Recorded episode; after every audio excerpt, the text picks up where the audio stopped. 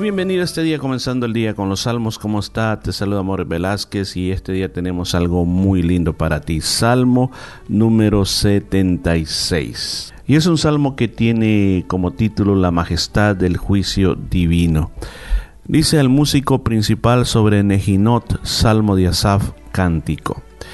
Hay muchas, eh, muchos este, estudiosos de la Biblia llegan a creer que este salmo fue escrito por eh, Asaf, claro, aquí dice por Asaf, pero para celebrar la victoria sobre el rey Sennacherib de Asiria que invadió a Jerusalén. Se recordará la historia que este rey vino para destruir Jerusalén, para llevarse los cautivos, ya lo había hecho con las diez tribus del norte, se los había llevado cautivos y ahora lo quería hacer con Jerusalén.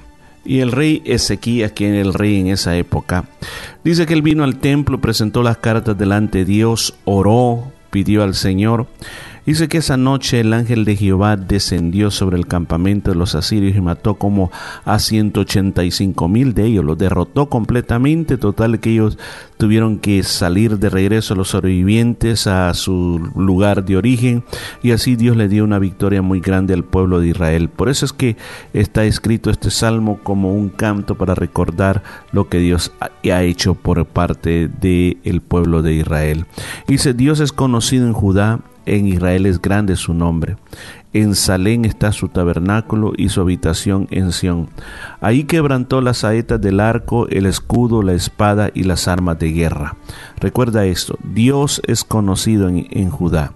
En otras palabras, de que Dios su nombre, su fama, su poderío es conocido en todo el pueblo de Israel, en Jerusalén, aquí dice Salén por una forma corta también, es decir, Salén, está su tabernáculo, es el lugar de su habitación, él está ahí en ese lugar, y ahí en ese lugar fue donde él derrotó al enemigo. Por eso le canta a Asaf y le dice, Señor, tu nombre es glorioso, es más poderoso que los montes de casa, las fuertes de corazón fueron despojados, durmieron su sueño, no hizo uso de sus manos ninguno de los varones fuertes. A tu reprensión, oh Dios de Jacob, el carro y el caballo fueron entorpecidos. O sea, claramente si es que este salmo, como repito, fue escrito para celebrar la victoria sobre el rey Sennacherib, fue tan real de que no hubo necesidad de que se peleara mano a mano, hombre a hombre, sino que un solo ángel derrotó a 185 mil guerreros. Tú temible eres tú, Señor, y quién podrá estar en pie delante de ti cuando se encienda tu ira. Desde los cielos hiciste oír tu juicio, la tierra tuvo temor y quedó suspensa. ¿Por qué razón? Porque lo que pasó en ese momento fue un, un hecho tan grandioso que todo mundo se asombró de ver la obra, cómo Dios salvó a su pueblo sin utilizar, sin utilizar una sola flecha, sino que fue el ángel de Jehová quien hizo toda esa gran obra. Ciertamente la ira del hombre te alabará y tú reprimirás el resto de las iras. Ahora, ¿cómo es que dice que ciertamente la ira del hombre te alabará? Porque a través de las locuras que hace el hombre, cae muchas veces en las trampas, como este rey Sennacherib, que habló mal contra Dios, iracundo, lleno de ira, habló palabras violentas contra Dios, pero eso simplemente fue su trampa para caer dentro de todo eso. Al final, el nombre de Dios fue alabado, igual que Faraón. Faraón se cerró contra Dios, pero al final Dios logró una victoria grande sacando al pueblo de Israel y avergonzando al Faraón, y el nombre de Jehová fue alabado entre medio del pueblo de Israel. Dice, prometed y padá a Jehová vuestro Dios, todos los que están alrededor de él traigan ofrendas al temible lo que Asaf está recordando algo tan natural en el pueblo de Israel, que los favores de Dios no solamente se daban o se agradecían con cánticos, sino con, llamémosle, con especies. O sea, no, no digo especies, me refiero a las especies aromáticas, sino que traer algo, traer algo delante de Dios era la forma como se agradecía a Dios. Por eso es que alguien preguntará por qué hay que ofrendar, por qué hay que diezmar, por qué hay que ayudar en las iglesias. Porque estamos agradecidos con Dios y de ese agradecimiento que nosotros traemos a Dios porque Él ha sido bueno con nosotros y se cortará el espíritu de los príncipes, temible es a los reyes de la tierra. Ahora, cuando nosotros pensamos en que cada rey cada príncipe que ha existido ha tenido a su cargo mucho dinero, mucho poderío, muchos ministros como para ser temible y de repente Dios con una sola palabra puede cortarlos y puede acabar con ese reinado.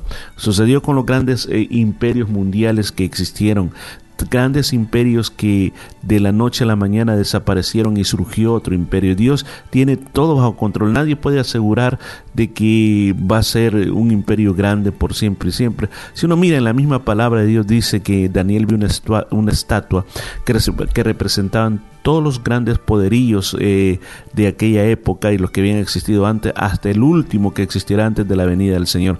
Y dice que simplemente vio que como una piedra grande que decía cortada cayó sobre toda esa estatua que él vio y destruyó todo ese gran eh, poderío mundial. ¿Qué es lo que nosotros podemos aprender de este salmo en esta mañana? Bueno, lo primero, perdón, digo mañana, tarde o noche, porque yo no sé a qué hora usted va a escuchar este salmo, pero sí lo que yo puedo aprender de todo esto es que el nombre de Dios es conocido. Nadie desconoce el nombre de Dios. A veces está en la boca del ser humano hasta por simplemente cuando no haya palabras que llenar dicen, oh mi Dios, o simplemente Dios mío, pero el nombre de Dios es conocido sobre toda la tierra. Y una de las cosas que nosotros tenemos que recordar en segundo lugar es que el nombre de Dios es temible. O sea, en otras palabras, en otras palabras, hay poder en ese nombre que aún hasta los demonios tienen miedo. Yo no sé cuál es cuál es la circunstancia que estás atravesando esta mañana o qué es lo que vas a atravesar. Recuerda, ocupa el nombre del Señor. Yo recuerdo la historia de un pastor, le escuché un testimonio decir de que iban como cinco pastores en un automóvil, y de repente el automóvil comenzó a dar vueltas en una esquina se fue y comenzó a dar vueltas a vueltas y vueltas. Y dice el pastor que iba adentro. Y en ese momento sentí que el automóvil no paraba de dar vueltas y que de repente nos íbamos a ir a estrellar contra un poste que había. Yo recuerdo que en ese momento yo solo comenzó a gritar, el nombre de Jesús tiene poder, el nombre de Jesús tiene poder, el nombre de Jesús y todos los demás, cuando en vez de, porque dice, para, fue, el, fue tan corto lo que pasó, fueron quizás pocos minutos, pero para nosotros nos pareció una eternidad lo que estábamos adentro del carro. Pero cuando los demás escucharon, todos estaban, dice, todos estaban gritando, dice, pero cuando yo comencé a gritar con más fuerza, el nombre de Jesús tiene poder, todos los demás comenzaron a decir lo mismo. Y de una manera increíble testificaba este pastor. El auto se detuvo, se detuvo, dejó de dar vueltas y no fue a chocar contra el poste que lógicamente tenía que ir a chocar y ahí si no hubiéramos muerto todos. O sea, eh, la invocación del nombre del Señor tiene poder. Por eso que dice aquí que temible es el nombre del Señor que aún gobierna sobre todas las cosas. Si usted eh, está preocupado, está preocupado por las cosas que están pasando, por las cosas del virus, por el futuro, qué es lo que te pueda traer, te sientes aún temeroso, te está lleno de temor. Yo quiero decirte, Dios tiene bajo control las cosas. Sé que hay cristianos evangélicos y pastores que se han contaminado de este virus y se han muerto. Y quizás la gran pregunta es, ¿dónde están entonces las promesas de Dios que decía de que ninguna plaga tocará tu morada? Yo quiero decir algo bien, pero bien claro, bien específico. La Biblia nos promete la ayuda sobrenatural en las cosas que nosotros estamos viviendo. Que no va a llegar esa enfermedad, que aunque andemos en medio de gente contaminada, no nos va a llegar. Pero tampoco vamos a negar de que todos, escuchen, tenemos un día en que vamos a pasar de esta tierra a la eternidad. La forma como vamos a pasar no la sabemos.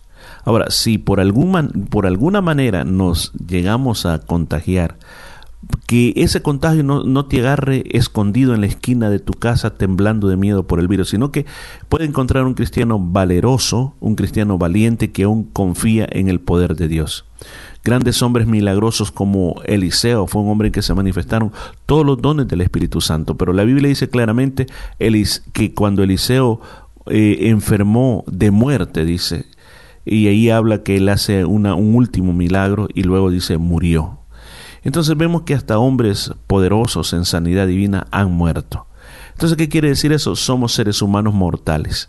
Pero en nuestra mortalidad, hasta el último suspiro de nuestra vida, tenemos que confiar en el poder de Dios, tenemos que confiar en el poder sobrenatural de Dios que está gobernando este mundo. Yo te aliento con estas palabras este día que estás escuchando este salmo.